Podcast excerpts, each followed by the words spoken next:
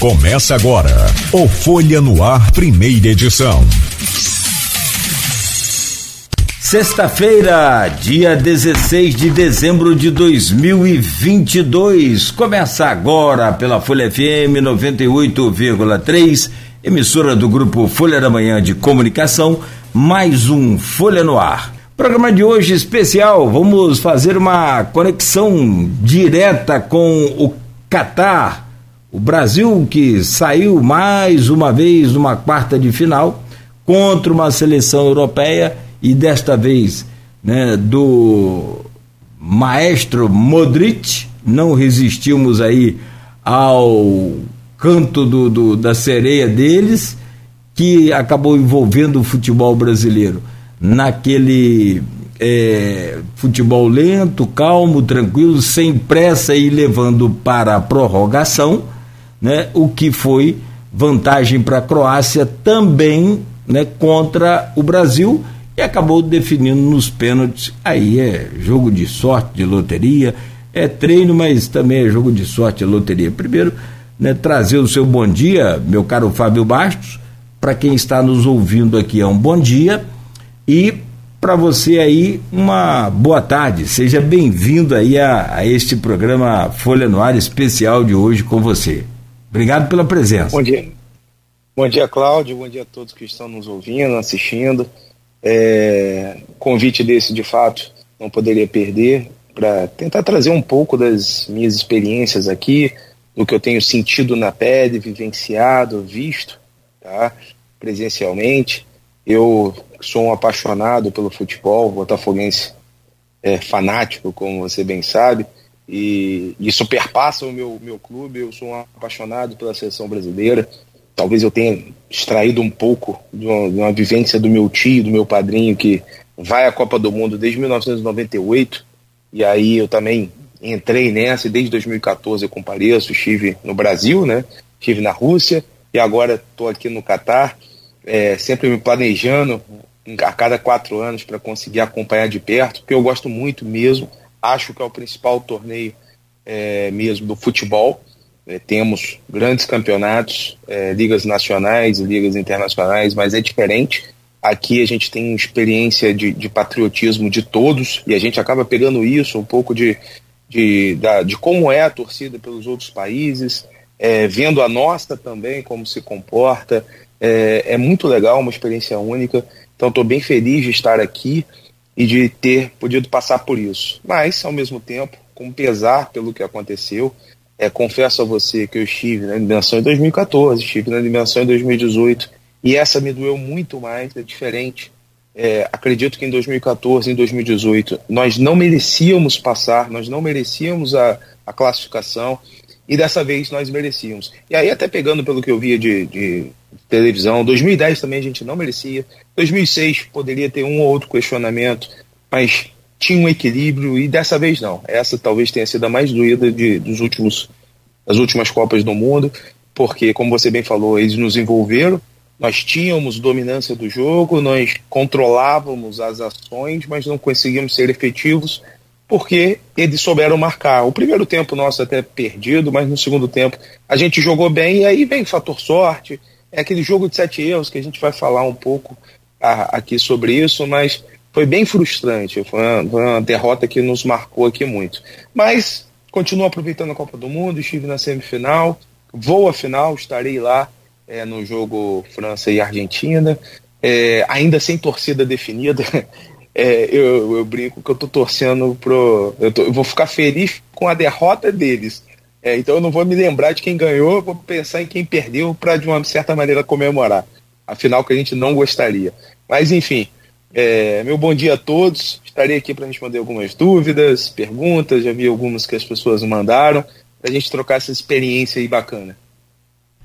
Pois é, Fábio, você já adiantou o que é muito o tema desse, desse bloco.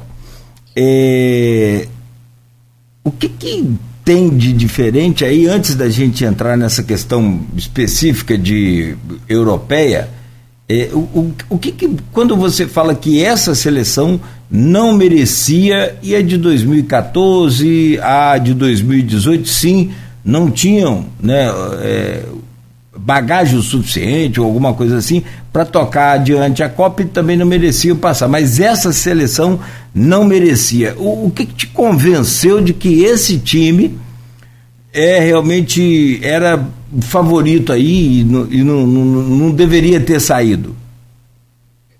Cláudio, eu vou falar por uma experiência talvez coletiva. É, eu vejo que não, não, não é unânime, assim, algumas, algumas, é, é, alguns comentários não são unânimes, mas um de que essa seleção era uma das melhores dos últimos tempos, é, isso para mim chegou a ser quase unânime, no sentido que a gente tinha estrela, é, uma estrela maior, que era o Neymar, mas ao lado dele estrelas que já brilham em seus clubes a nível internacional, como Vinícius Júnior, como Casemiro, o Rodrigo, o próprio Richardson agora em plena ascensão, é, ao mesmo tempo com uma consolidação de pessoas mais experientes, como na nossa zaga o Marquinhos e o Thiago Silva, e no gol o próprio Alisson. Então era um, um mix de, de, de jogadores que faziam com que a nossa equipe coletivamente tivesse tudo para se dar bem. Na verdade, a gente viu isso durante todo o ciclo olímpico, o ciclo da Copa, perdão. O ciclo da Copa nós vimos isso é, sendo traduzido, a não ser a derrota para a Argentina naquela final da Copa América. Mas fora isso, um ciclo perfeito, tá? É, tivemos uma aproximação da Copa muito boa, com poucas lesões, com poucos problemas, com muitas cartas para serem utilizadas. É, enfim, nós tínhamos talvez muitos fatores para fazer acreditar com que nós pudéssemos ir longe. E eu continuo dizendo assim, tranquilamente, o, o nosso time enfrentaria de igual para igual a Argentina. É, no meu modo de ver, está errado quem diz que o Brasil apenas antecipou a eliminação. Não. Seria um outro jogo contra a Argentina. Cada jogo é um jogo, não é porque a Argentina eliminou por 3 a 0 a Croácia que o Brasil não eliminaria a Argentina. Até porque são jogos, formas de jogo completamente diferentes. É, teríamos time também para bater frente a frente com a França. Então, assim, eu, eu, sou muito convicto de que nós tínhamos real chance. Mas futebol é futebol. E quando eu falo, a bem da verdade, que doeu mais, marcou mais, é que no jogo, o jogo se mostrou muito favorável ao Brasil. E aí eu não estou falando só da reta final, mas eu estou falando de um segundo tempo que nós tivemos diversos chutes a gol e que o goleiro, e parou no goleiro. Nós tivemos um lance duvidoso de mão na área que seria pênalti. Nós tivemos, é, se não me engano, acho que foram 10 ou 11 chutes no gol é, e 20 finalizações a mais do que a Croácia. Uma posse de bola assustadoramente maior, ou seja, é, era um jogo que não merecíamos. E aí tem o final, a reta final, que faltando 4 minutos para acabar o jogo, nós ganhamos de uma, ganhando de 1 a 0. O time resolve subir de forma desorganizada e oferece um contra-ataque mortal com todo mundo, é, de certa forma, falhando em posicionamento. Então é isso que faz essa sensação de ter doído mais. É, o conjunto da obra, todo esse ciclo, e especificamente o jogo. Aquela eliminação, da forma como aconteceu, não merecia ter ocorrido, porque nós merecíamos nos classificar diante da Croácia. Deixa eu pegar um gancho nesse, nesse fio aí que você é, é, deixou. E aí a gente fala sobre esse jogo, mas eu, eu, quero começar lá do começo daqui a pouco. Primeiro, vamos, já que você falou sobre esse, esse, essa, essa desordem, eu quero falar sobre isso. Nós temos dois volantes, dois volantes no Fred e Casimiro no ataque durante aquele momento em que o Brasil é, perde a bola com Pedro lá no ataque né? É, para a Croácia, Modric domina, dribla o, o Casimiro de forma assim fabulosa, né? E, e, e Casimiro não fez a falta porque já estava com o segundo amarelo. A gente fica pensando, com, com, com um amarelo, será que era melhor perder o Casimiro ou perder o jogo? E são essas coisas que surgem agora. Mas é, o que eu quero entender é, da sua cabeça, se você que viu aí de perto e acompanhou, é, o que, que faltou para ordenar essa seleção? Faltou comando do Tite, voz firme, para o time não ir para o ataque, para o time segurar, porque a coisa parecia que estava desordenada, cada um fazia o que quisesse, do jeito que quisesse. Aquele vídeo do Neymar dando uma bronca no Fred, perguntando o que, que ele foi fazer no ataque, ficou muito claro, o pessoal já decifrou ali a leitura labial do Neymar Então, o, que, que você pe conseguiu perceber aí é o que? Faltava um comando, uma voz para bater na mesa e dizer: não vamos pro ataque, segura essa bola, cai todo mundo no chão. Como é que é isso? Eu vou falar talvez três pontos que possam explicar essa reta final. Você, para mim, foi cirúrgico em um deles ao falar a falta de comando do Tite. É, tem um outro vídeo que aparece também com leitura labial, no intervalo, ele falando: ninguém vai para o ataque, segura a bola, acabou o jogo. Se um técnico que está no comando de uma seleção, há duas Copas do Mundo, presente em todo o ciclo, não tem os seus jogadores na mão, os jogadores taticamente vão obedecer. E não foi isso que a gente viu no segundo tempo. A gente não viu isso acontecer. A gente não viu isso acontecer. É uma coisa assim que eu não. Até agora eu não consigo entender por que, que as pessoas estavam fazendo isso. É, e aí, de fato, é uma falta de comando. Isso para mim é muito claro. Vou falar um segundo ponto também atrelado ao Tite, que é uma coisa de futebol que eu não gosto muito. Eu já vi muito comentarista também não gostar, discordar de ser feito isso. É, para quem estava no estádio, é, eu não.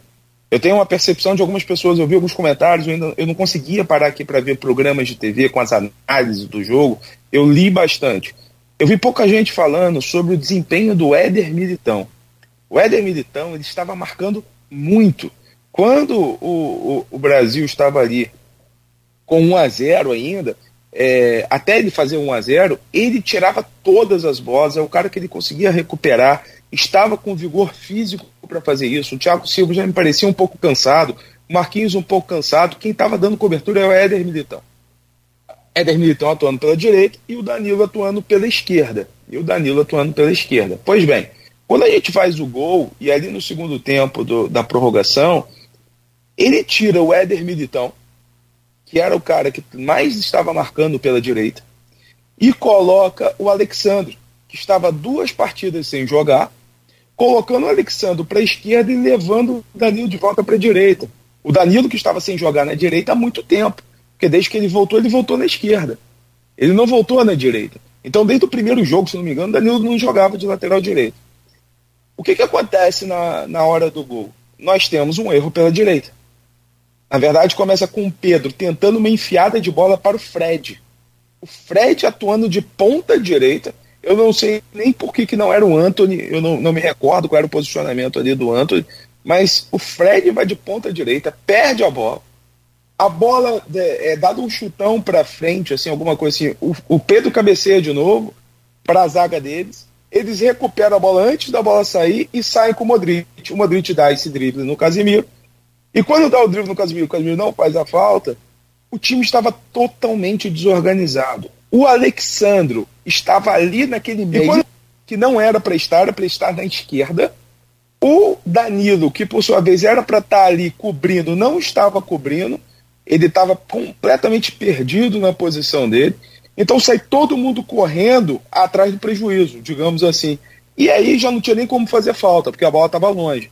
E o Marquinhos ainda, quando ele. O Marquinhos com o Thiago Silva, quando eles vão para a bola, eles vão também totalmente batendo cabeça. Me pareceu ali um nervosismo absurdo deles, porque foram os dois na mesma bola para abafar a bola, e o Marquinhos tenta tirar uma bola que, assim, é, eu, eu gosto de jogar no gol, né? joguei minha vida toda no gol. Para o goleiro é a pior coisa que existe uma pessoa tentar botar o pé na bola sem ter confiança de que vai tirar a bola. Então foi o que aconteceu. Ele tenta botar o pé na bola, desvia e é gol. Então, assim, é um jogo de sete erros. Né? Aconteceram tantas coisas, mas. É... E aí vem uma outra, um outro fator. Você falou do Neymar falando em campo, reclamando com o Fred. O Neymar, ele é o líder astro, é o líder técnico do time. É o cara que resolve tecnicamente na habilidade. Mas nós não temos há muitos anos, a gente conversava sobre isso antes do programa, nós não temos há muitos anos um líder dentro de campo, um líder nato, que impõe esse respeito, como já foi o Dunga uma vez, enfim, é, o Cafu e, e, tantos outros. A gente em 2018 não teve capitão, eram capitães que se é, eram rota, rotativos, né? Eram, é, a gente estava rotacionando os capitães. É, e agora, nesse ano, colocou-se o Thiago Silva, que eu não creio ser um líder nato. Tanto é que ele não fala nada na hora do gol, ele não fala nada na hora da derrota, ele mais uma vez fala que não quer bater pênalti. É, isso é um, é um fato que está sendo pouco divulgado. É, eu não vi, eu só vi pessoas falando, ah, por que, que o Thiago Silva não bateu? Tudo bem que ele é zagueiro, mas o Thiago Silva ele batia pênalti na, no início da sua carreira, batia falta muito bem, é, e ele foi parando ao longo do tempo, eu acho que muito pelo nervosismo. Então, nós não tínhamos líder dentro de campo, faltou isso. Então, eu atribuo esses três fatores: falta de comando do Tite, erro nas suas substituições e falta de comando dentro de campo. É, tem até gente que critica a convocação do próprio Thiago, pela idade e, e, é. e só para concluir, aquele. De liderança, ele foi um monstro, né, jogando. Ele jogou muito a Copa do Mundo. Eu, eu, eu não só. Não é por ser tricolor, porque ele é tricolor, ele está sempre gravando vídeo aqui para os canais do, do, do, Fluminense na internet e tal. É, não por isso, não por isso que aí é o que eu te falei. Ali é aquela coisa, é, a gente vai com. Às vezes a gente vai com a razão também, né? Só com, com a emoção. É, e nesse caso eu vou com a razão. O cara é muito técnico, tá jogando muita bola, tá num momento muito bom. Agora, é, cara, é você é, é dar uma função para uma pessoa que não tem a capacidade de desempenhar de, nem bem, nem, nem, nem mais ou menos, de forma nenhuma aquela função, é, é correr muito risco. É, essa função de liderança sei lá, tem gente até que questiona ter convocado ele também por causa daquele choro da, da, da, da Copa de 2014. Mas ali chorou todo Exato. mundo. Enfim. É, é, a questão do choro dele é que começou a chorar antes da gente ter perdido, né? Então, isso, isso essa foi talvez a grande é. crítica a ele. É. é e ele chorou também no, no jogo anterior. No, no jogo, jogo, anterior, anterior. Da, da, contra a Alemanha, ele já estava chorando. Então, assim, eu não critico o choro, eu não critico a convocação e nem a atuação dele, só que ele não é um líder. Não, não era para ser o, o capitão, mas também pesa a falta de alguém que tem esse papel. Nós não temos um líder nato há, há algum tempo na nossa seleção. Talvez o Daniel Alves é a parte que. É, eu não defendo a convocação do Daniel Alves, mas eu compreendo.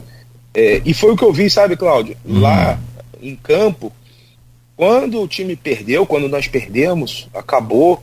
É, aliás, desde que foi para a disputa de pênalti, a pessoa que falava com todos os jogadores era o Daniel Alves. Ele ia no ouvido de cada um para conversar. Coisa que, por exemplo, o Tite uhum. foi omisso, foi covarde, se recusou a fazer. Mas o Daniel Alves fez esse papel. Ele foi lá consolar, ele foi lá dar motivação quando foi para os pênaltis, ele foi consolar quando perdemos. Então, ele era o líder fora de campo. É, não, assim, mais uma vez, não defendo a convocação dele. Só um, um, exemplo do que eu vi acontecer. Então, a gente não tendo líder, esse cara foi o líder, pelo menos fora de campo. É, se fosse só para ser líder, então, que fizesse parte da comissão técnica, né?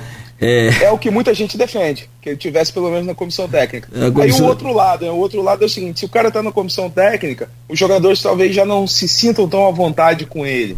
Então é, é é, é aquele dilema que a gente nunca vai saber a fundo. A verdade é que a gente está cheio de erros antes da Copa do Mundo e fora de campo, na minha opinião, mas aqui o que vale é a sua. Você citou aí que essa seleção não merecia ser desclassificada nas quartas, como foi. Aí eu estou levantando aqui a campanha nossa. Ganhamos da Sérvia num jogo onde 2 a 0 foi o placar final, mas sem nenhum, assim, tipo, é, poxa, domi... não, é, a gente que. Quantos anos você tem, o, o Fábio? 34. Então é novo. Você não acompanhou a, a seleção de 82. Quer dizer, eu, sou bem que viúva daquela seleção. Não tem essa coisa quando o cara perde, assim, uhum, sim, é, é aquela, aquela, aquela coisa saudosa. Pô, também você vê aqueles caras jogando bola, brincadeira. Assim, é, e com essa, essa viuvez, o sentimento que a gente fica sempre de querer ver a seleção brasileira arrebentar com dribles daquele estilo do Mané Garrincha, do Ronaldinho, essa mistura de, de, de, arte que é o futebol brasileiro. Mas vamos lá. Ganhamos da, da Sérvia por 2 a 0 passamos pela Suíça num sufoco tremendo por 1 a 0 os caras também meteram duas linhas ali. Acho que tinha uma linha de cinco e outra de quatro. E outra de quatro. Não é? Negócio muito é. doido, negócio muito, muito paredão. Tudo bem. A gente, e o futebol brasileiro é assim, a gente é impaciente, torcedor. É contra a Suíça, filha. É de 4 a 0 5 a 0 Vamos Como vai para cima deles? Como os caras estão todos ali no, no, na zaga segurando e para tomar um gol não custa nada. No terceiro jogo ainda da fase, de, da fase classificatória de grupos, perdemos para Camarões com um time reserva, o que é também mais um sinal. Fizemos aqui vários painéis, é, o Aloysio Abreu Barbosa trouxe aqui vários convidados, o programa trouxe vários convidados aqui bacanas, sempre com uma mulher opinando, mostrando seu conhecimento, falando do futebol. E aí, contra a Coreia, nós fizemos um, um aqui antes, e eu, no final, falei, gente, pelo amor de Deus, vocês estão falando de respeito e de que não sei o quê, e que de não sei o que lá contra a Coreia. É que é pra meter oito nesse time. Se o Brasil tem um time bom, para meter uns seis. Vamos partir pra cima desses caras. Não tem que ter negócio de medo, de respeito. Não, porque hoje, cara, é, o nível do futebol brasileiro já foi tão alto, tão alto, tão alto, que eu digo a você que os outros, é, eles não cresceram tanto só. Eles cresceram, mas o nosso caiu muito. Acho que isso foi o maior problema. Então aí, conseguimos ganhar de 4 a 1 deu uma Tipo assim, como a Luísa sempre fala, seleção tem que dar o cartão de visita. Não foi bem um cartão muito apresentável, mas foi. Então por que, que você analisa que essa seleção, que foi meio que barro e tijolo aí nessa Copa, não deveria sair antes? Eu começo por um, um grande fator. Como a gente estava falando que jogo é jogo, que eu acho que o Brasil bateria de frente tranquilamente com França e com a Argentina, é, e aí eu discordo em um ponto quando você fala sobre é, essa questão de evolução ou não. De fato, eu também sou saudoso com aquele ciclo 2002-2006.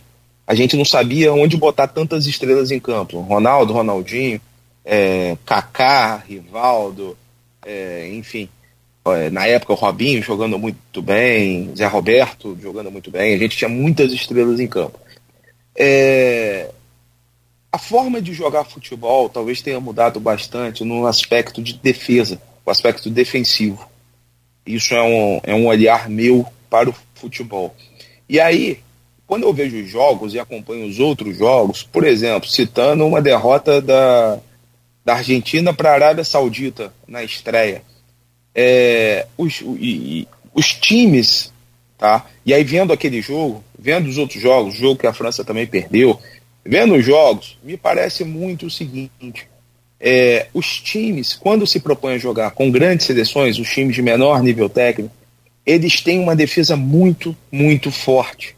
E é difícil você, você jogar contra defesas muito fortes. Então, por exemplo, a Sérvia não deu um chute a gol do Brasil. O Alisson não fez nenhuma defesa. A Suíça não deu um chute a gol do Brasil. O Alisson não fez nenhuma defesa na Copa, os dois primeiros jogos. Então, o Brasil, por exemplo, contra a Sérvia, ele teve inúmeros chutes a gol e fez os 2 a 0 Foi uma vitória é, de Almanac, a exemplo talvez do 6 a 2 da Inglaterra? Não, porque a Sérvia não quis jogar. A Sérvia não queria jogar com o Brasil. Porque se ela jogasse, ela perderia demais. A mesma coisa a Suíça. A Suíça, se não me engano, é, ela perdeu. É, foi para quem? Foi para foi Camarões que ela perdeu ou foi para a própria Sérvia? Eu acho que foi para Camarões que ela perdeu. É, a Suíça tentou jogar. Quando ela tentou jogar, ela viu que não dava para ela. Então, por isso, contra o Brasil, ela não jogou. Aí vamos continuar. Camarões. Camarões, o Brasil amassou os camarões, camarões com o time reserva e falhou na parte final. Tentou atacar muito, muito, muito e tomou um gol de contra-ataque. Como eu já vi inúmeras vezes acontecer no futebol. E contra a Coreia, a Coreia no primeiro tempo tentou jogar contra o Brasil. No que ela tentou jogar contra o Brasil, deu linhas espaçadas para o Brasil, o Brasil foi inteiramente dominando e, e transformando em gol suas ações. Então, assim, pegando todo esse contexto, eu acho que cada jogo é um jogo diferente. E aí, por exemplo, a Croácia entrou diferente contra a Argentina do que entrou contra o Brasil. Tomou logo dois gols, de início, porque tentou fazer um futebol diferente do que fez contra o Brasil. Então eu acho hoje, por exemplo, que nenhuma seleção do mundo tem a coragem de jogar para frente contra o Brasil. Porque se tentar jogar para frente contra Richardson, Neymar, Vinícius Júnior e Rodrigo, ou Rafinha, ou Anthony, vai tomar muitos gols. Pode fazer gol? Pode, mas vai tomar muitos gols. Então eu acho que, por exemplo, Brasil e Argentina seria um, outro jogo. Outro jogo totalmente diferente que foi contra a Croácia, porque eu acho que a Argentina não teria liberdade de ataque. Então, é, esse para mim é o ponto que eu chego em dizer que o Brasil não merecia. É, não só pelo jogo, mas por esses destaques de como os jogos é, têm sido conduzidos. E aí, por exemplo, a Croácia foi classificada com um único chute a gol. Ela foi classificada com um único chute a gol. O único chute a gol foi gol. E aí fomos para os pênaltis e nos pênaltis perdemos. Então, assim, são circunstâncias do futebol mesmo. É, é aquela história, né? Joga e deixa jogar. Aí o futebol é outro. A parte a, a, a capacidade de cada time é, é, possível se apresentar. Agora, quando só um se propõe a jogar e o outro se propõe a defender, é aquela coisa de treino, né? A gente que já jogou bola aí sabe é treino da defesa contra o é ataque. Difícil. Não, é, di é difícil, não é fácil. Mas é o que eu estou falando, até porque os caras é correm pouco. Ele, ele, eles, o, a seleção, no caso, ou o time adversário, tem que correr o dobro para tentar. Exato. Enquanto eles estão parados em duas linhas dessa, dois paredões. Eles ficam ali concentrados em 30 metros de campo. Nesses 30 metros de campo, aqueles 35 metros de campo que eles ficam concentrados, eles correm pouco, deslocam pouco. Eles correm pouco. Já o adversário tem que correr o dobro.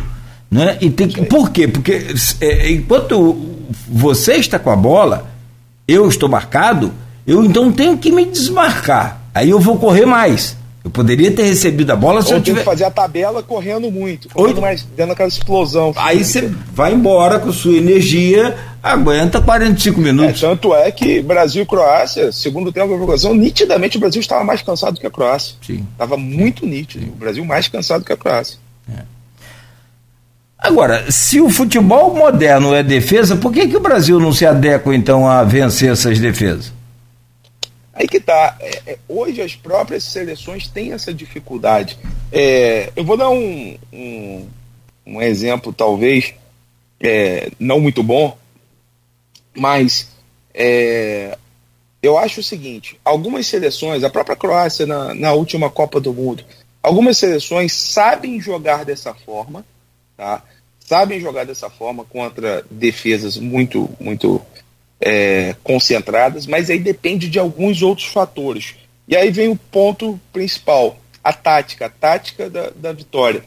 É, e aí, o, o, Brasil do Tite, vem minha crítica ao Tite, que eu não posso deixar de falar.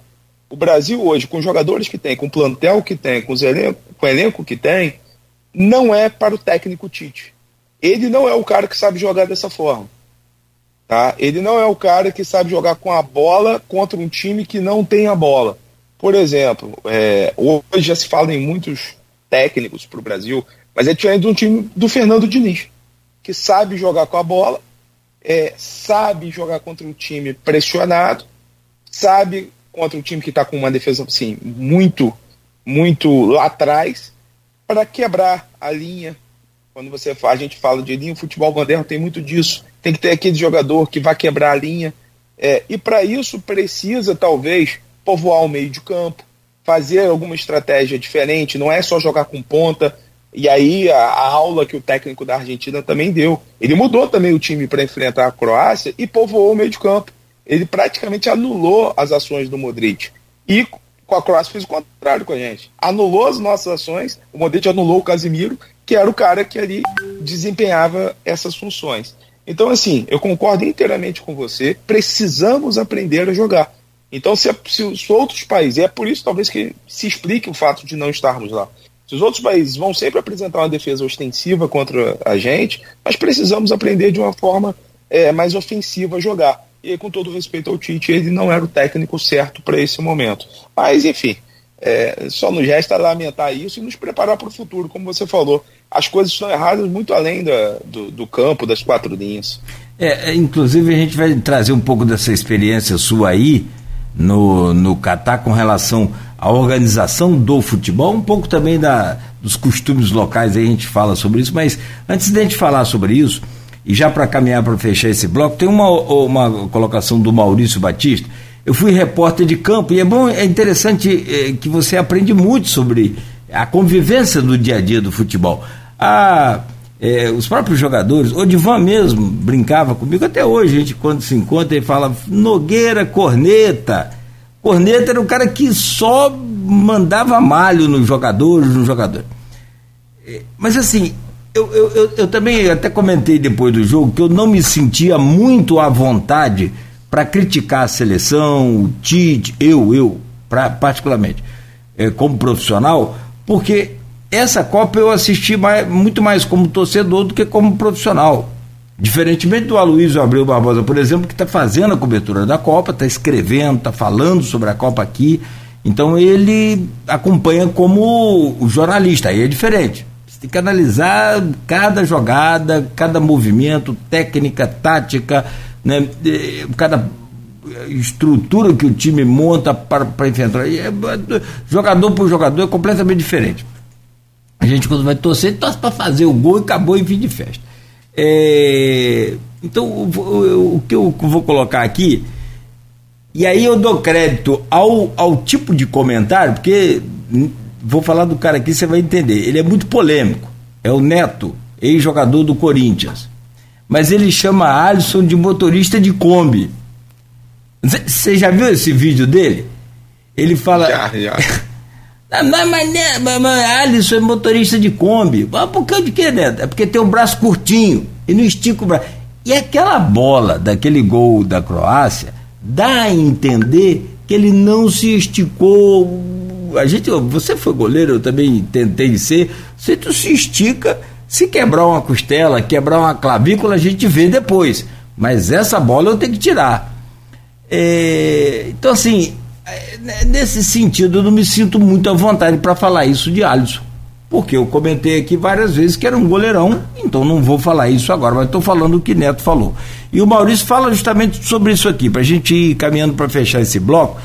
Mas tem, tem um assunto que eu quero falar com você, que é o que a gente já tocou aqui, sobre essa questão de mudança. É, Maurício Batista deixa lá no, no Face. É fácil a gente analisar erros depois de uma derrota. Porém, se voltarmos lá atrás, temos uma convocação capenga. São é, nove atacantes, poucos meias de criação, enfim, improviso nas laterais. O que, que você acha? Vamos lá, pegando o gancho do que você falou só do Alisson, porque eu não posso deixar de falar, tanto do Alisson quanto do Tite, e pegando também o que foi o comentário do Maurício. É, de fato, é fácil nós falarmos, nós criticarmos após o resultado negativo. Mas eu preciso dizer que eu, pelo menos, e alguns comentaristas que eu vejo há muito tempo, já criticam o Tite desde 2018. Não é de agora, eu não estou criticando o Tite de agora. Eu estou criticando o Tite desde 2018. Depois nós tivemos uma renovação de crítica é, quando ele perdeu a Copa, do, a Copa América para a Argentina em casa. Em um jogo que nós fomos engolidos taticamente. Nós fomos engolidos taticamente. É, e aí vem o Alisson. Eu, eu acho que ele falhou no gol, pelo menos em um dos gols, mas eu acredito que nos dois, mas pelo menos em um dos dois gols da Bélgica, em 2018. E um deles, ele recua o braço. Dá a entender, inclusive, que ele deu um golpe de vista. Ele faz justamente a mesma coisa. E ele tem falhado no último ano, último ano e meio, sistematicamente pelo Liverpool. Então, eu há muito tempo eu defendo que ele não é o titular. E sim o Everton no Manchester City. Ele tinha que ser o nosso titular na Copa do Mundo. Quanto Camarões, ele jogou muito. Ele agarrou muito aquele jogo. Então, assim, é, eu sou um grande crítico do, do Alisson há muitos anos e eu acho que ele. É, eu, não, eu não consigo dizer que ele falhou, mas o grande goleiro pegaria aquela bola. É o que eu acho. Ele não vou dizer que ele falhou, mas o grande goleiro pegaria aquela bola. E aí temos também, de fato, a convocação. É uma convocação que você pode convocar 26, é, convocar nove atacantes é demais. Principalmente se você não for utilizá-los da maneira correta. É, com todo respeito ao Anthony, Anthony não estava demonstrando futebol para estar na seleção, muito longe disso. O Gabriel Jesus é a minha maior revolta. É um cara que nunca apresentou nada pela seleção brasileira e não vinha jogando tão bem. Nós temos o Firmino, que pode, inclusive, ser colocado no meio de campo, jogando melhor que ele nesse último ano, melhor que o Gabriel Jesus, e ele não foi convocado. é, e deixamos de convocar outras peças para meio de campo. Tivemos o azar, que eu acho que ele teria sido convocado. Teria sido muito útil. Tivemos o azar do Felipe Coutinho, tá?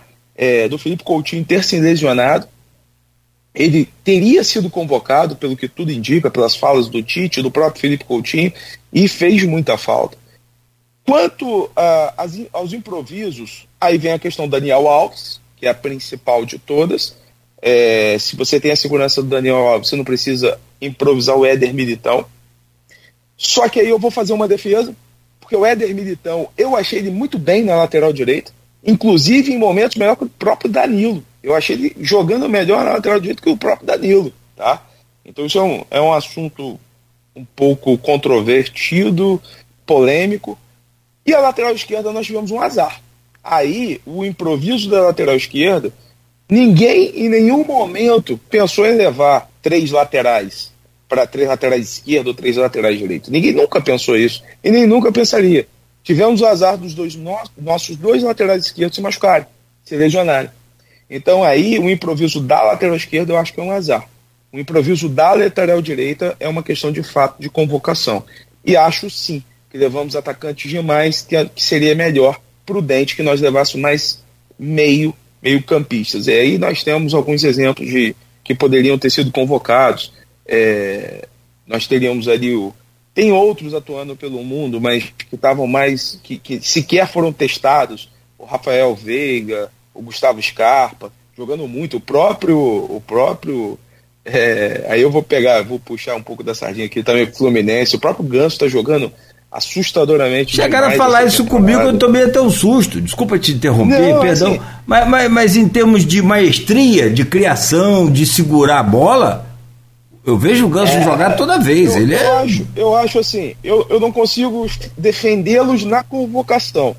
O que me irrita é eles não terem sido testados. Sim. Eles em momento nenhum foram testados. Perfeito. Então, por exemplo, nós tínhamos a época que o Gabriel, é, o Gabigol estava lá jogando muito mal pelo Flamengo, não vou jogar, falar jogando muito mal, mas jogando mal, e ele continuava sendo convocado.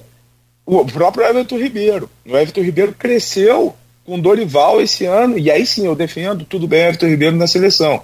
Só acho o seguinte: mostrou para mim que o nível de futebol dele não é de seleção, que para mim quando ele entrou, ele entrou muito mal. Ele entrou sem tempo de bola, sem. Assim, todo mundo era muito mais veloz do que ele. Eu não sei se ele estava nervoso ou não, ou até a posição que ele foi colocado, que ele foi um pouco sacrificado, não é a mesma posição que ele joga no Flamengo.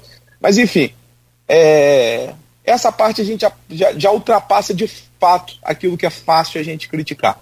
É, a gente tem aquelas críticas básicas mesmo, que é a convocação de muito atacante. Talvez o Gabriel Jesus e o Antônio não precisavam ter sido convocados.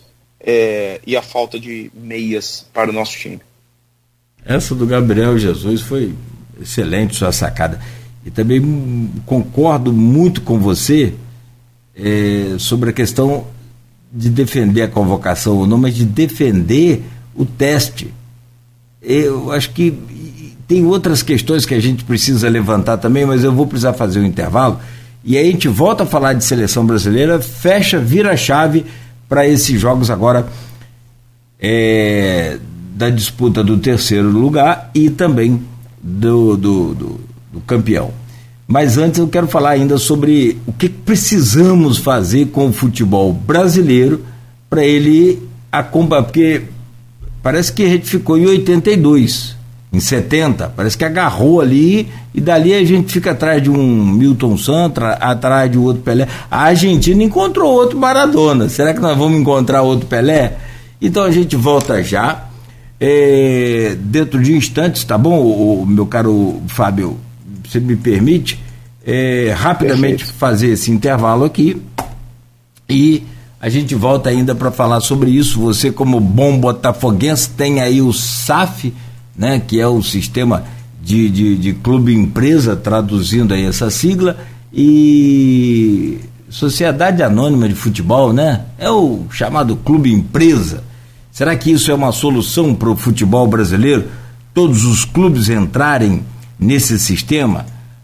Vamos falar sobre o futebol interno daqui a pouco, rapidamente, e aí sim a gente parte para a decisão da Copa do Mundo que ficou né, para dois gênios, que aliás, eu estou ouvindo falar é muito sobre isso.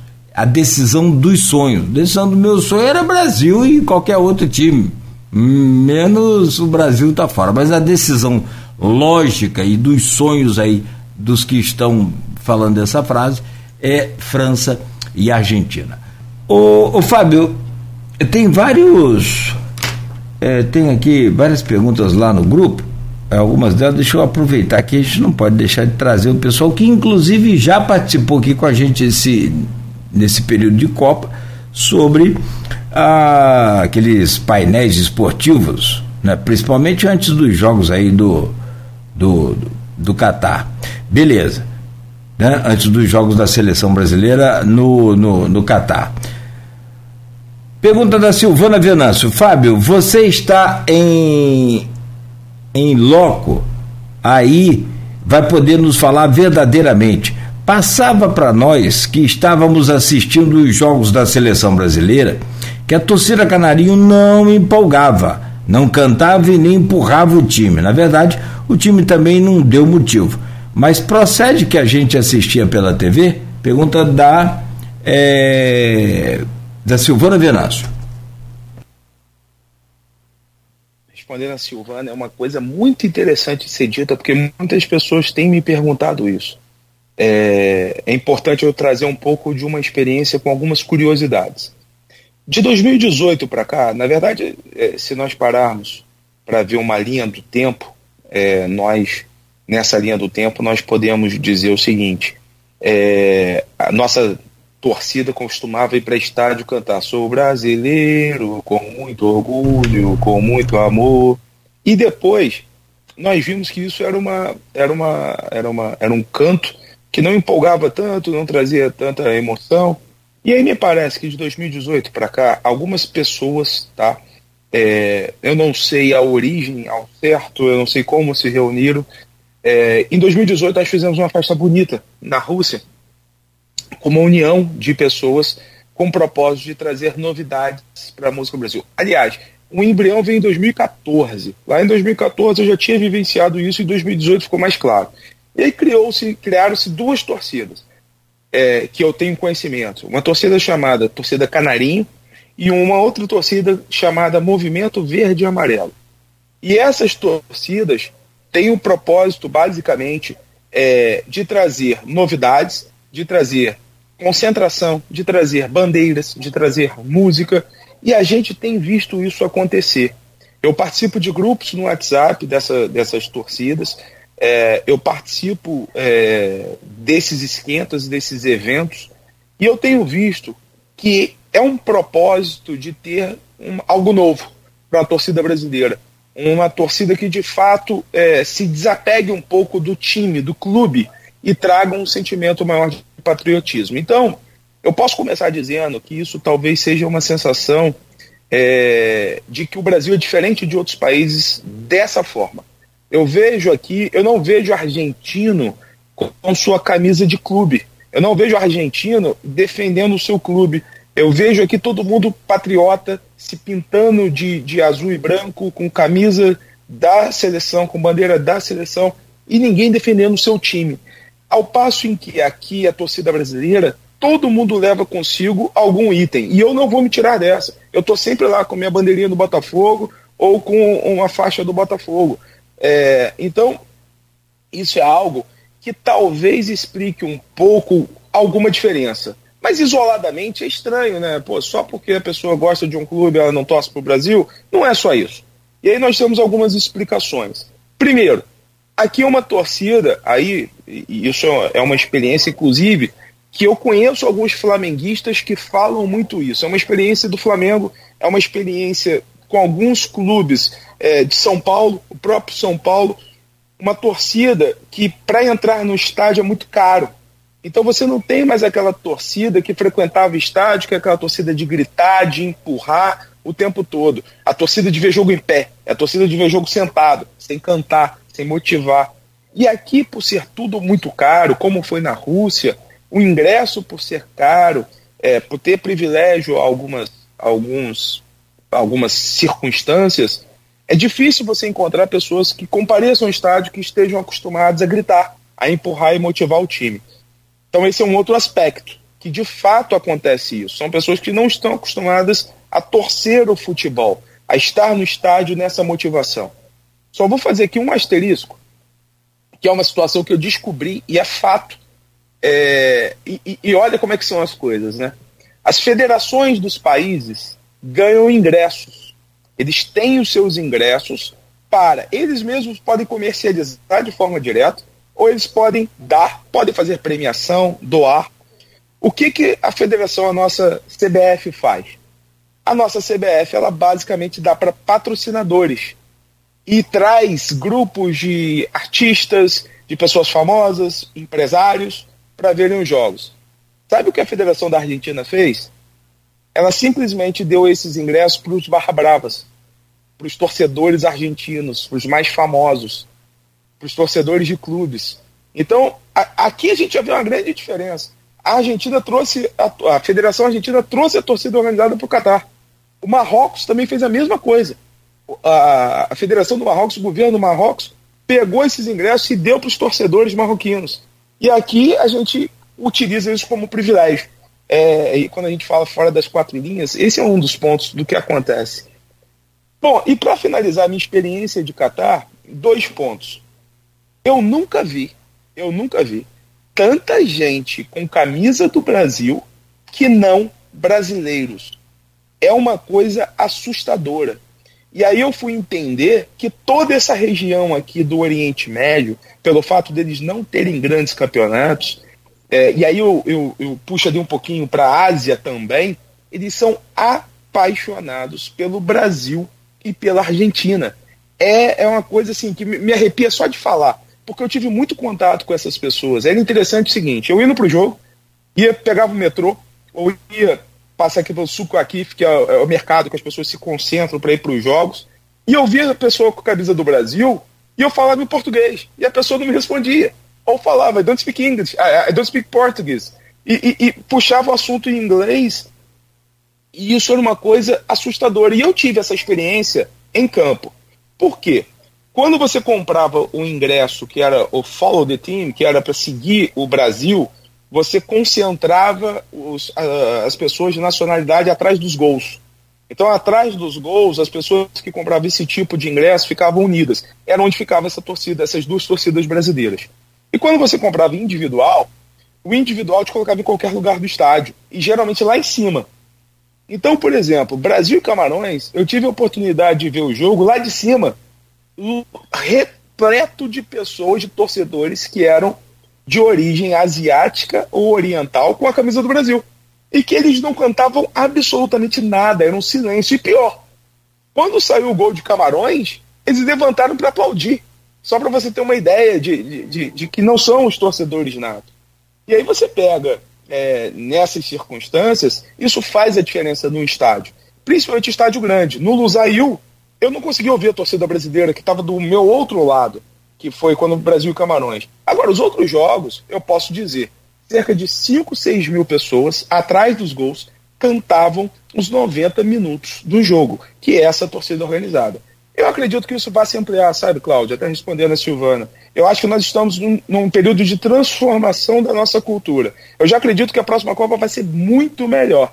A gente está caminhando para melhorar. É, não teve gente que não deixasse de apoiar, mas era um, era um percentual muito pequeno do estádio, infelizmente. É, eu vi na Índia, eles fizeram um Neymar lá. Acho que Enorme. Com, eu não lembro, mas com 30 metros. metros. O, é. Cristo, o Cristo Redentor tem 42, né? É uma coisa assim, foi até comparado, o pessoal estava tentando levantar esses dados aí, mas você chegou a ver aquilo? É fantástico. Eu ver e, e não só ver. As pessoas falavam comigo, sabe, Paulo? Quando eu pegava. Aqui tem, assim. A Índia hoje representa quase 20% da população mundial, né? O que tem de indiano aqui é, é, é surreal. E os indianos chegam para mim, quando me vêm com a camisa do Brasil, vem conversar comigo. E aí eles falam do, do Neymar, falam da estátua. Outro país que me surpreendeu muito, que eles são apaixonados pelo Brasil, é Bangladesh. Todo mundo aqui tem muito, muito motorista de Uber que é de Bangladesh. E eles falam Brasil, Brasil, Brasil, Brasil, é incrível. É isso aí, na verdade, isso aí é débito que nós temos com a geração Pelé, né, cara, também, né? Isso aí não entendo. É, isso aí é. Olha, eu, eu cheguei aqui com a camisa do Garrincha. Hum, muita gente reconhecia, toda hora falava Garrincha, Garrincha, Garrincha, Garrincha. Incrível, incrível, incrível isso. E aí a gente fica tipo que viúva desses craques aí. Não, não é fácil não. O quem comentou aqui foi o Zé Vitor, lá de, de São João. Acho que ele. São da Barra. Zé Vitor é uma figura, né? É, ele é uma figura. Gente, teve também com a gente aqui em um dos painéis que fizemos. O Aloysio Abreu Barbosa comandou aqui e ele estava com a gente também. O cara conhece muito também, memória boa, cabeça né, privilegiada. É, eu falei aqui que eu treinei no, no, Porto Alegre, no Itaperuna, ele já meteu lá, ah, vai, então você vestiu a camisa rubro-negra, né? É mole, cara. Ele lembrar disso da década de 80, cara, é, é muito bom. Antes de entrar na final, na, na, no, no, nos jogos aí de terceiro e também de, de, campeão, deixa eu trazer aqui uma, uma questão. Eu coloquei lá no grupo uma, uma, um pensamento meu no grupo de WhatsApp deste programa e do blog Opiniões do, do Aloysio. É, o futebol brasileiro precisa passar por uma profunda transformação. Aí você agora já dá esse adianto aí da torcida é, já começando a mudar. É, e, e essa profunda transformação, no meu pensamento, tem que começar da torcida, da torcida passar pela direção dos clubes, passar pelos jogadores, passar pela arbitragem que precisa de, de, de total reciclagem. Eu acho que é, tem uma falha muito grande. Nós não, não fizemos um teste, um amistoso contra uma seleção europeia. Qual o problema de fazer um jogo contra a França, contra a própria Croácia antes da Copa do Mundo. Qual é o problema de jogar contra Camarões? Nós, não, nós só jogamos. Né? Esse é outro detalhe. Mas voltando à solução do futebol brasileiro e o seu clube de coração, de, de, de, de, de torcida, é o Botafogo, que já é uma SAF, né? uma sociedade anônima do, do futebol. E aí, passa por essa reciclagem toda, você pode comentar justamente sobre essa questão também da arbitragem aí, de vídeo que, que leva 30 segundos para decifrar se é pênalti ou, ou impedimento, né, ou não é. E chegando até, evidentemente, que a CBF, com todas as estruturas que, que, que nós já temos, a CBF é muito portentosa, é muito rica, né? É, então tem capacidade sim de fazer qualquer transformação que o dinheiro permite, no meu pensamento. O que, que você acha e, e, e que deve ser feito depois dessa experiência que você está vivendo aí, como por exemplo Marrocos, que para mim não tem nada de zebra, os caras são muito, muito, muito concentrados, muito dedicados, os caras são fabulosos.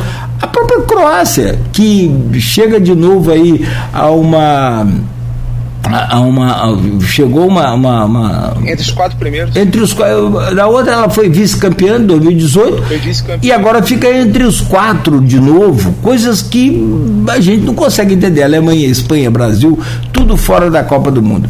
Como é que você analisa então esse contexto de futebol europeu para futebol brasileiro que a gente parece ter ficado aqui no, no passado São vários fatores eu acho que eu já citei um e eu vou começar por esse primeiro. Eu acho que a profissionalização do futebol ela passa muito primeiro pela nossa confederação, pela, pela CBF. É, é vergonhoso para a gente a gente ver uma entidade tão rica é, dando privilégio, privilégios a alguns. Isso é muito feio. Eu falei esse exemplo. É, a CBF está aqui bancando é, vários, várias pessoas. Eu fiquei num hotel que era em frente a, a pessoas da CBF e a CBF bancava transporte, acomodação, alimentação, bancava tudo com seu dinheiro. Aliás, com, com, com dinheiro que indiretamente é nosso, né? É, por mais que não seja de taxa, mas vem do futebol, que nós bancamos o futebol. É, enfim. E deixou de lado os verdadeiros torcedores, os amantes de futebol. Muita gente querendo estar aqui por estar, por aparecer, por status. É, eu estou aqui como torcedor e me incomoda muito ver isso ao meu redor. Meu jogo, por exemplo, que eu fui contra é, França e, e, Marrocos, tinha pessoa, pessoas brasileiros ao meu, ao meu lado, perto de mim, que era nitidamente esse tipo de, de, de pessoal. Eram ingressos concedidos pela, pela CBF e que isso me, me, me, causou uma repulsa muito forte. Eu acho que começa por aí. É, e aí, quando você fala até de arbitragem, investimento, tecnologia, a CBF ganha rios de dinheiro, é, é muito rica, como nós falamos, e não investe no próprio futebol, na qualificação dos árbitros, na tecnologia de vídeo. É, já se presume, por exemplo, que a tecnologia de vídeo hoje presente na Copa só chega ao Brasil daqui a cinco, de 5 a 10 anos porque demanda vários sensores, várias câmeras em todos os estádios, coisa que a CBF podia tranquilamente bancar. Mas na medida que ela coloca isso para os, os clubes, alguns clubes não têm como bancar. Ali do, do, do décimo para baixo, digamos assim, clubes de menor poder aquisitivo, eles não conseguem bancar isso para todos os jogos. A arbitragem, inclusive, ela é custeada pelos próprios é, clubes que mandam suas partidas, né? Então, assim, por conta disso, também temos árbitros que não são profissionais, que ganham pouco. Eu, eu, eu não quero defender árbitro, não, mas o árbitro, no final, ele ganha pouco. Perto do que um jogador de futebol ganha, é, é uma coisa assim, é, é, é um patamar totalmente desnivelado. Isso é até ruim. Faz com que os próprios é, árbitros eles estejam à margem dessa exposição. Então, eu acho que uma profissionalização total na forma como é gerido o nosso futebol nacional. E aí depois passa, obviamente, pela profissionalização dos próprios clubes. O Botafogo, como você bem disse, que virou SAF, não necessariamente um clube para ser profissional precisa virar SAF.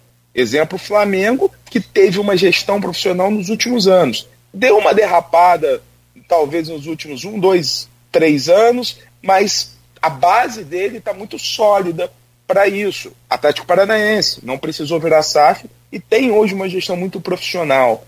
É, então, assim, a SAF é o melhor caminho, mas temos outros mecanismos. Só que o amadorismo de gestores, dirigentes, a nível de clubes e federações e confederação, é que nos deixa mesmo nessa incerteza de futuro. Enquanto não houver uma pressão para que haja essa profissionalização, nós estaremos mesmo é, lá atrás. E aí eu cito a criação da Liga de Futebol talvez tenha sido um grande passo para isso, de tirar um pouco desse domínio da CBF sobre os direitos é, de televisão, por exemplo, do futebol, da Liga Nacional, para fazer com que ela tenha menos poder e ingerência sobre os clubes. Então, talvez a criação da Liga já seja esse passo, muito além da SAF. E o, o gestor do Botafogo, John Texo, ele tem dito isso.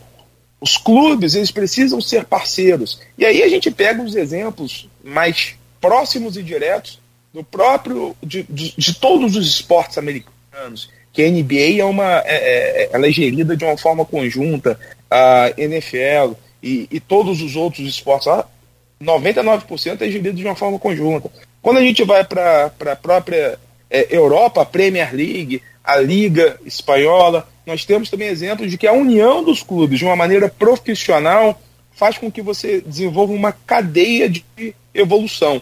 É, e eu acho que o Brasil está começando a caminhar, mas ainda está engateando. Mas eu acho que o norte já está muito apontado para a gente. É mesmo essa quebra de é, monopólio de dirigentes que só concedem benefícios a poucos e a, a seus favorecem apenas a seus queridos e não a população, os torcedores de maneira geral. Essa CBF nossa é, é palco aí para programa policial. Se me permite o exagero. Como já foi, né? Como já foi, como, como já tem foi. sido, é. é. Aliás, como tem sido, bem, bem, bem dito. Cara, eu acompanhei o, o, futebol carioca em seus bastidores na década de 1990. Acompanhei o americano, tive o privilégio de acompanhar o americano disputando a semifinal né, do Campeonato Brasileiro da Segunda Divisão em 1994. Perdemos para o Juventude lá de 1 a 0 em Caxias do Sul, perdemos aqui né, também de 1 a 0 para o Caxias do Sul. E foi naquele ano então o, o Juventude, né, Caxias do Sul, foi o Juventude de Caxias do Sul e foi o Goiás que estava disputando com Vitória da Bahia na outra chave. Cara, é, não, não, não pode ser coincidência. Olha o futebol do interior do estado do Rio, depois que o nosso glorioso, saudoso, querido Eduardo da Silva Viana, nosso caixa d'água, faleceu.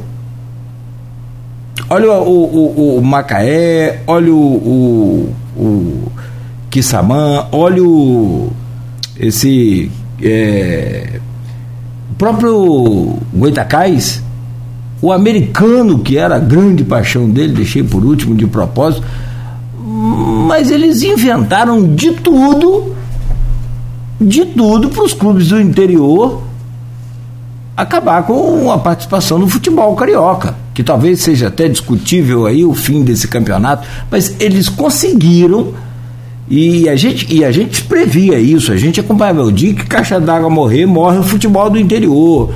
Tinha aquela lenda, né, do, do, do Caixa d'Água não deixar o Goitacai subir para a primeira divisão. Uma vez eu perguntei, o cara falou, Caixa, qual é o problema que você não deixa? Aí, depois que a gente toma mais intimidade também, Caixa d'Água era. Bicho, é, você acha que o técnico da seleção portuguesa é ignorante?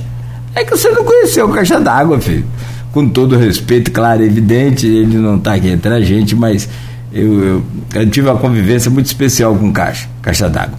Ele ligava para a rádio que eu trabalhava, durante os jogos do, do, do, do americano, um dia de semana, por exemplo, à noite, que ele não conseguia vir, ele dava aula na UFERJ, né, UFRJ, e, e presidia a federação. Ele ligava, cara, naquele tempo que telefone você pagava por pulso. E aí ele ficava ouvindo o jogo. Eu falei, isso vai ficar aí? Eu era operador da rádio ainda, eu nem cobri o americano ainda. Ele falou, vou ficar, meu filho, o jogo todo, o jogo todo. Pode deixar esse telefone na minha conta. E aí, cara, é, não, o, o, americano foi jogar em Belém do Pará contra Tunaluso, nesse ano, 94. Tá, gente, lá no canto, lá do, do ali na área central de Belém quando vê, passa lá no, no escanteio, assim, lá pro cantinho, assim, o, o, americano ia jogar no sábado de manhã, né? É, passa lá aquele senhor lá assim, eu falei, gente, aquele lá é caixa d'água. E a caixa d'água não é, não é, não é, chegou mais, é caixa d'água. Que, cara, o cara era um apaixonado pelo americano, mas independente disso, o americano estava vivo, estava vivo o futebol do interior, hoje acabou e não volta mais para a primeira divisão do futebol do Rio de Janeiro, não volta mais para a elite, anota o que eu estou te falando, porque existe um propósito e os clubes não jogarem no interior. A coisa não está tudo errada é por aí também? Foi o que eu falei, passa pelas federações, confederações, é, o fortalecimento do futebol do interior é, e aí é justamente a, a experiência que nós vimos acontecer a própria Alemanha, a geração da Alemanha que se consolidou e se criou é, foi muito em 2014 principalmente foi muito baseada nisso. E eu vejo outros países já acompanharem e eu vejo que o Brasil está à margem disso. O Brasil ele continua centralizando nos grandes clubes as suas divisões de base. O Brasil continua fazendo isso. Ao passo em que outros países eles pulverizaram. Poxa, é, é, é triste a gente ver poucos profissionais serem aproveitados da nossa região. Eu falo isso agora, estando lá no jurídico do Goitacás, eu tenho conversado bastante com algumas pessoas. Nós temos, Cláudio, na nossa região, mais de um milhão de habitantes, em toda a nossa região. E cadê o centro de futebol que penere essas, esses talentos que devem surgir todos os dias nos nossos campos, na nossa baixada, na, na, na é, em, em, toda a região, é, Macaé, São João da Barra, enfim, surgem. Mas quando surge, a gente vai saber deles, eles lá nos grandes centros. Eles não surgem aqui mais, acabou isso. Então essa é uma grande preocupação que eu falo a nível local, mas é uma preocupação, preocupação nacional. Porque enquanto nós não fizermos isso, nós estaremos ainda afunilando a chegada dos grandes talentos e fazendo com que a gente tenha menos descobertas e fazendo exatamente como você falou, que nós tenhamos menos descobertas é, de um novo Pelé, de um novo Garrincha, de um novo Zico. Então, tá muito difícil mesmo. O próprio, assim, é, mal comparando, com todo o respeito ao Vinícius Júnior, mas o Vinícius Júnior ainda não tem, e eu acho que ele não vai ter um quilate de um Neymar. E o Neymar já está ali nos seus. De, de discutindo se ele joga ou não a próxima Copa, e não surgiu ninguém que nem o Neymar. É, é, é, um pouco assustador isso pra gente. Nós tivemos um gap muito grande do Ronaldinho Gaúcho, do Ronaldo Fenômeno, pro Neymar. E antigamente era mais fácil a gente ter renovação de craque. E agora está cada vez mais difícil. Isso me preocupa. É, não quero dizer que 2026 a gente não vai ter, por exemplo, um time competitivo para ganhar a Copa. Não, nós, nós continuamos tendo talento. Mas aquela fase dos, dos gênios está cada vez mais diminuindo para nós brasileiros. E eu acho que se explica muito por esse afunilamento do futebol aos grandes centros. É, nem todo mundo consegue custear uma vida numa grande cidade. Você veja, é, o próprio Hendrick no Palmeiras, ele, esse cara quase não foi para o futebol porque não queriam pagar a estadia dele em São Paulo. Ou seja, a gente quase perde uma estrela, um grande garoto, um talento, por uma besteira, entre aspas. Justamente porque, se ele não tiver no grande centro, ele não vai aparecer. Então nós temos essa, é, essa dificuldade, e eu acho que passa muito por isso, enquanto eu vejo cidades do interior. Eu vou dar um, um exemplo que foi um, fez um brilhante campeonato é, na Argentina, o Godoy Cruz, na Argentina, na região de Mendoza, que é, é relativamente pequeno e do interior, se destacando. E aqui nós não conseguimos isso. Tem que ser do grande centro para se destacar. E aí, a gente vê isso em todas as esferas, tá? A gente vê isso a nível nacional, a gente vê isso a nível regional, estadual, e isso cada vez vai se tornando pior, no meu modo de ver. Esse é um dos pontos que a gente precisa, de fato, mudar. Hendrick do Palmeiras, que foi vendido para o Real Madrid essa semana como a segunda maior negociação do futebol brasileiro. Espetacular. Vamos voltar aí. 200 milhões de reais. 200 milhões de reais fixos. Mais. Mais. mais a participação dele, quando ele virar profissional, ganhando título. 70 milhões. Esse valor pode chegar. É. Desculpa, pode falar. Esse valor pode chegar à maior negociação muito mais. É, pode ser o, a maior. Bom, vamos lá, vamos voltar aí para o Catar. Vamos de. Rapaz, eu estava pesquisando aqui, depois do, do, do, técnico da Espanha perguntar onde é que saiu esse, esse camisa 8? É da onde esse menino? É Ounami, né? Ou, o nome dele é Ounaí. Azedine Ounaí, camisa 8 do Marrocos, que encantou Luiz Henrique e também o Barcelona, que agora acho que nem fica lá mais. Marrocos ah, Os agentes devem estar. Nossa! Os jogadores do Marrocos devem estar. Rapaz, aquele goleiro do Marrocos, o Fluminense, tinha que contratar aquele cara. que cara muito bom, bicho. O cara pega é tudo, velho. O cara. Eu destaco mais do que o número 8 o número 4 eu esqueci o nome dele agora, o número 4, ele está sendo considerado até agora o melhor volante da Copa. Bom, é, a grande questão é que hum. ele no jogo contra a França, ele não jogou tão bem. Estava um pouco nervoso, errou algumas bolas, mas o cara é um monstro na marcação. Vou achar o nome dele aqui já já, enquanto você comenta para mim o que acha dessa decisão entre, primeiro, Marrocos e surpreendente ou é de fato o resultado do trabalho, e a Croácia do maestro Modric. Me vem a impressão. Bom, me vem a impressão que a Croácia está meio cansada dessas prorrogações. O que, que você acha? O que vale aqui a sua impressão? Vamos lá. É, é, eu estou sendo suspeito um pouco para falar. Primeiro, porque a Croácia nos eliminou. E segundo, porque o Marrocos contagiou o Catar. O que eu vi aqui o Marrocos, ele, os torcedores marroquinos, eles dominaram o Doha. Antigamente, antes, né, antes do Marrocos estar assim crescendo, falava-se muito dos brasileiros e dos argentinos. O Brasil foi eliminado, o pessoal começou a voltar para casa, os argentinos continuam sendo maioria em todos os lugares, até os, o Marrocos chegar na semifinal.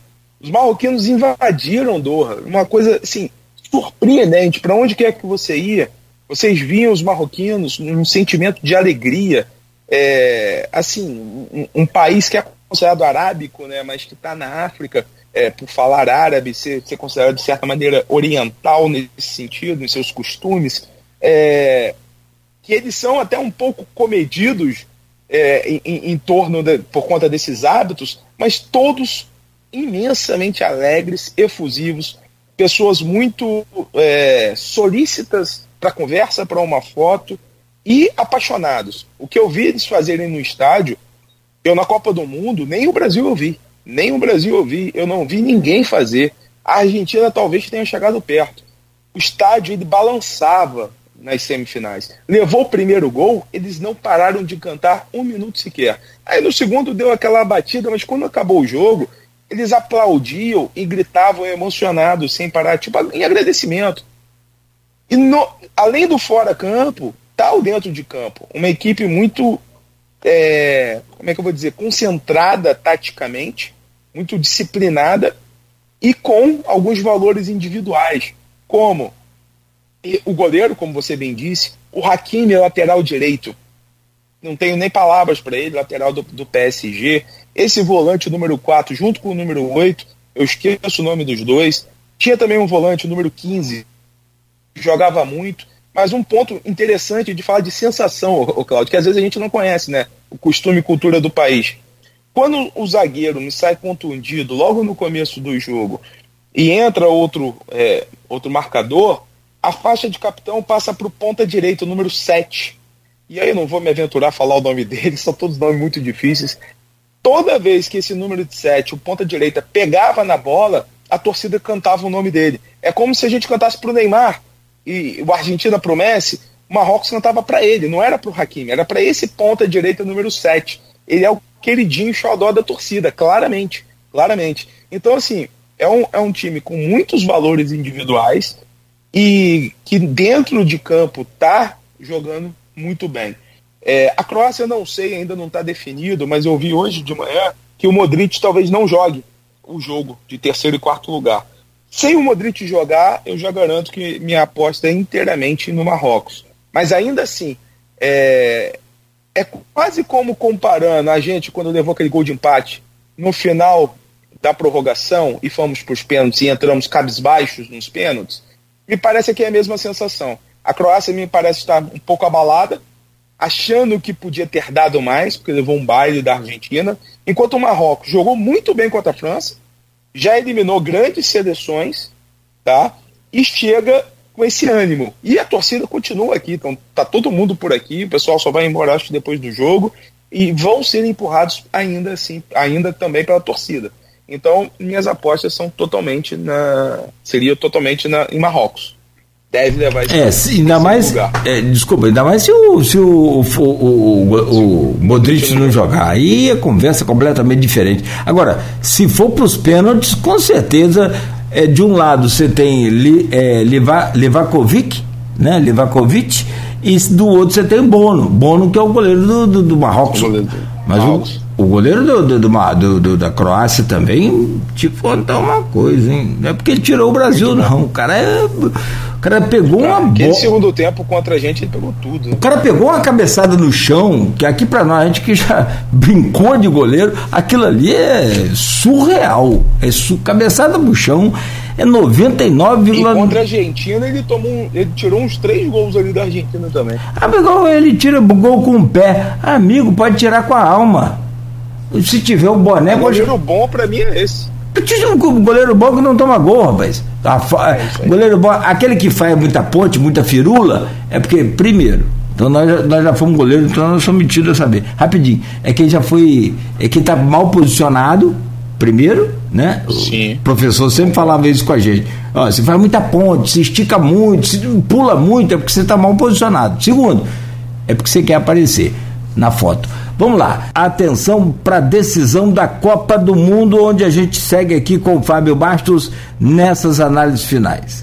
Meu caro, tem muita história envolvida. Você que é um apaixonado pelo futebol, sabe que de um lado você tem aí de Platini a, até né, o Zidane, de outro você tem simplesmente Maradona né, com toda a sua história e para muitos melhor que Pelé, para nós não, claro.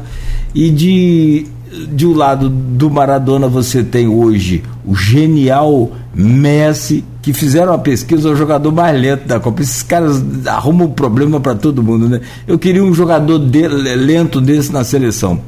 E de um outro você tem, aliás, é, é um foguete também esse menino, o Mbappé né?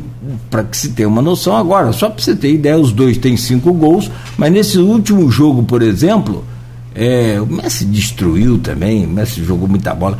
O Mbappé, dos dois gols da França, ele participou necessariamente de todas as jogadas, inclusive desses dois gols. Para você, como é que fica essa decisão e o privilégio de poder assistir isso aí de pertinho? Cláudio, vamos lá. É, para mim, eu, eu confesso que eu não decidi para quem eu vou torcer. É, eu acredito, tá? É, e aqui eu tenho uma experiência muito negativa, que 2018 foi a mesma coisa e 2022 está sendo exatamente igual, com a Argentina. É, os argentinos eles têm cânticos ofendendo o Brasil. Os argentinos têm cânticos, inclusive algumas vezes até mesmo racistas, tá? É, então é difícil defender um pouco a Argentina nesse sentido. Se eu pegasse uma análise fria, eu estaria dizendo que eu estou torcendo para a França. Estou é, falando primeiro de torcida, tá? É, ao mesmo tempo, eu sou fã do futebol do Messi. E eu acho ele, além de tudo, uma pessoa muito boa. Uma pessoa voltada para o futebol, uma pessoa é, de certa maneira humilde, é, obviamente com seus luxos, que obviamente ele pode, né? Mas eu, eu gosto do futebol do Messi, eu acho que se ele coroar uma carreira extremamente vitoriosa em seu clube e trazendo para a Argentina algo que de fato ela não tinha desde o Maradona. Então eu não, não ficaria triste se a Argentina é, ganhasse?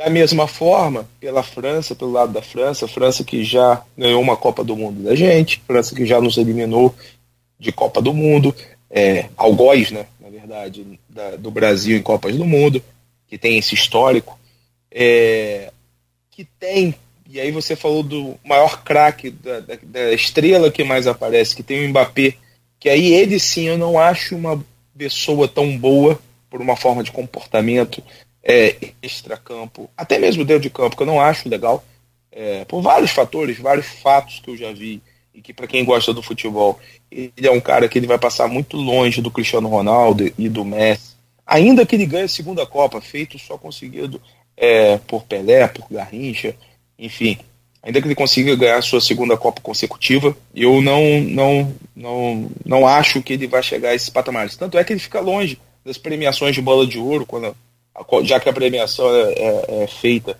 com base em eleição de jornalistas, técnicos, capitães, ele não é uma pessoa benquista. Assim como eu também acho que o Neymar não seja, mas são, assim, são coisas diferentes. Então, eu não, não, não sou muito afeito à França por esses motivos.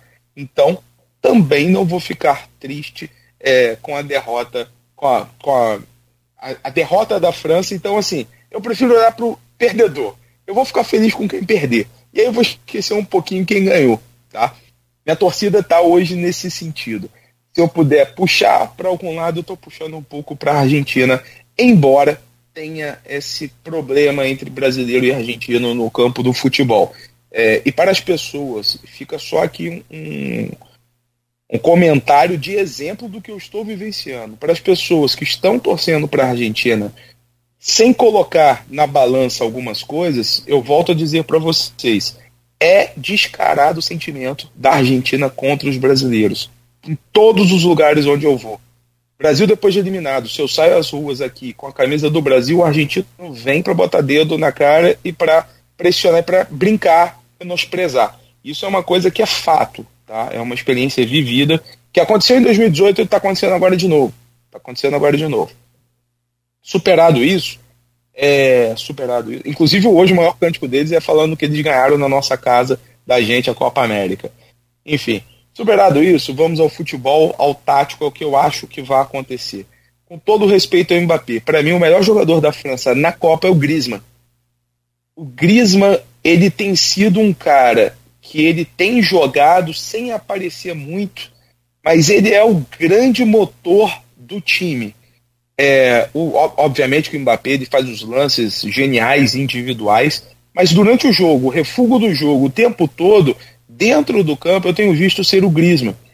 E o Griezmann, ele jogando bem, eu acho que vai ficar difícil para a Argentina. porque aquele meio de campo da Argentina eu acho um pouco frágil. Então o Messi, é, ao mesmo tempo, com a defesa brilhante, o, a, os meio-campistas, tira, machuca um, entra outro, machuca um, entra outro, eles são muito bons. É, não tem o Kanté, não tem o Pogba, o que o Rabiot tá jogando, o que aquele outro, é, esqueci o nome agora, que jogou a última partida, jogou muito bem. O que eles têm jogado é assustador. Então, o Messi não vai ter tanto espaço como teve em todos os outros jogos até agora. Então, o Messi não tendo espaço, obviamente que ele tem a genialidade dele, mas vai ser mais difícil para a Argentina fazer alguma coisa, no meu ponto de vista. O Mbappé claramente ainda jogando bem, ele e o Giroud tem jogado bem. Eles têm um, um desequilíbrio técnico muito alto, tá? É, então eu acho que hoje ligeiramente favorita a França. É, com destaque, tá, Cláudio? Está sendo falado muito por aqui que o Benzema chegou. Sim, é, sim. Ele, aliás, ele. Ah, seu microfone está no mudo. Perfeito. Só, fecha, só abre aqui, enquanto eu falo na rádio. Desculpa. É, hum, perdão. Não, sim, eu ia fechar com essa informação, mas pode completar. Ele, inclusive, é, estava treinando, porque ele não foi cortado da seleção francesa. Ele, ele foi dispensado para se tratar na França, se tratou, treinou, fez um amistoso essa semana.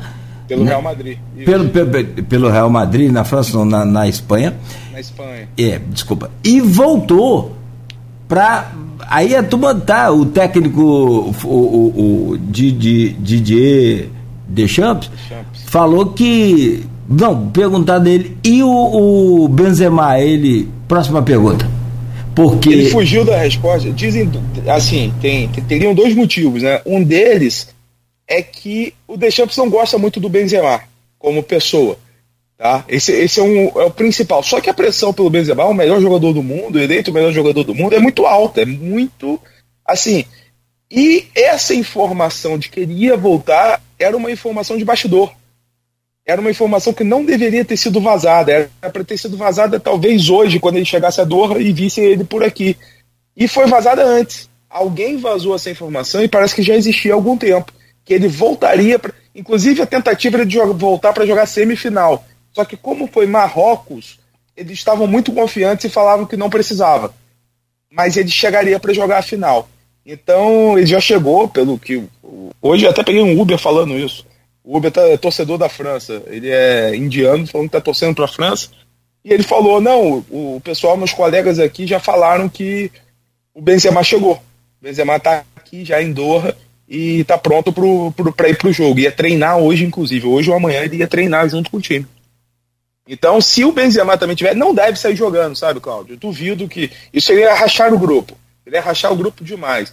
Mas um jogo 1x1, 0x0, 2x2, ou perdendo até, é o cara que pode entrar e desequilibrar. Ele tabelando ali com o Mbappé, ele pode absolutamente desequilibrar um final, uma reta final de partida. Até mesmo reiterando, eu acho fraca a, a parte defensiva da Argentina. Bom, as peças estão aí, vamos aguardar agora para ver o movimento de cada uma. Nosso tempo já estourou, ficamos aqui um, um pouco sem energia aqui, bem rápido, mas ficamos sem energia, infelizmente. Pedimos desculpas a você, Bastos, e aos nossos ouvintes por isso, mas está é, caso fortuito, né? Além da nossa capacidade. Claro. E, mas sobretudo eu quero te agradecer muito pela Cuba. Eu não sabia que você era tão profissional em, em torcer. Não, cara, é muito bom a gente conhecer. Eu sabia que você é um excelente profissional, sei que você é capacitado como advogado, isso não tenho dúvida. Agora, como torcedor profissional, eu, eu Aloysio, naturalmente, né, o conhece muito melhor e sabe bem disso, mas eu fiquei conhecendo hoje e, e tenho aqui essa grata é, satisfação. Quanto ao Benzema, a minha opinião é simples assim, é lá da roça mesmo até com uma perna só ele joga no meu time, velho. Barra uma perna dele aí e deixa ele parado no meio de campo. Pronto, só pra você ter ideia. Mas é claro que aí entra, eu soube que também o tal do Mbappé, como você disse, extra-campo é uma mala, o bichinho é uma mala, para não falar outra coisa. É, e assim, mas no meu time, esse Benzema e joga com a perna só. Imagina recuperado para uma decisão de Copa do Mundo. E tem esse negócio, não. Não é entrar jogando é o que você falou. É irracional. Não é, faz tem, agora. Tem um aspecto que nós vimos no campo na semifinal. É, eu não vi ser comentado, Cláudio, mas o Giroud saiu machucado. O Giroud saiu sentindo a coisa. Sim, sim, ele sim. Sentiu, ele sentiu mais ou menos ali no começo do segundo tempo, segurou, porque o jogo ainda estava 1 a 0 Depois eu acho que logo fez o segundo gol já tiraram ele para preservar. Esse é um outro ponto também que possa fazer algum tipo de relevância para a escalação final. Amigo, boa sorte aí né, para você. É, curta bastante, aproveite o privilégio de poder ver é, esses gênios aí, principalmente o Messi dentro de campo. Quem não é torcida para a seleção é torcida para um, um, um, gênio, futebol. né, para o futebol. É, sem dúvida nenhuma, isso a gente. O Garrincha era do Botafogo, o Milton Santos, não interessa, era nosso, era craque é, isso vai muito além de, de, de, paixão pelo clube, que é uma coisa gigantesca. Grande abraço para você, muito obrigado por colaborar com a gente e estar aqui conosco nesse Folha no Ar, ao vivo aí do Catar. Obrigado por, por nada, tudo. Cláudio, eu que agradeço, agradeço a todos que tiraram, tiraram tempo para ouvir. Essas experiências aqui de fato são diferentes. Sou um torcedor assíduo. Estarei na próxima Copa, com certeza. Isso já, já, já comecei a comprar o pacote. já vou parcelando em quatro anos para conseguir estar lá. Bom. É, e sem dúvida, estou à disposição para trocar experiência. Quem quiser depois me procurar, falar um pouquinho também de cultura. Assim, eu gosto muito de, de, de uma aprofundada cultura local e do, das diversidades culturais dos outros países aqui. Está sendo muito bacana. Muito obrigado pela, por, por, essa troca de, de palavras aqui, de ideias. Acabou que não tenho nem tempo de a gente falar dessa experiência da parte cultural, mas isso a gente faz aí numa numa outra oportunidade. Fabão, um grande abraço, amigo. Vai lá, vamos almoçar. Um abraço. Um abraço para todos. Obrigado. Esse foi Fábio Bastos, advogado, torcedor brasileiro de Campos na Copa do Catar para acompanhar esses jogos aí da decisão. Já acompanhou os jogos todos que a gente comentou e acompanha Marrocos e Croácia, Croácia e Marrocos e agora Argentina e França também. Gente, 9 e 15 vamos ficando por aqui agradecendo a você pelo carinho, pela audiência. Segunda-feira de volta com Folha no Ar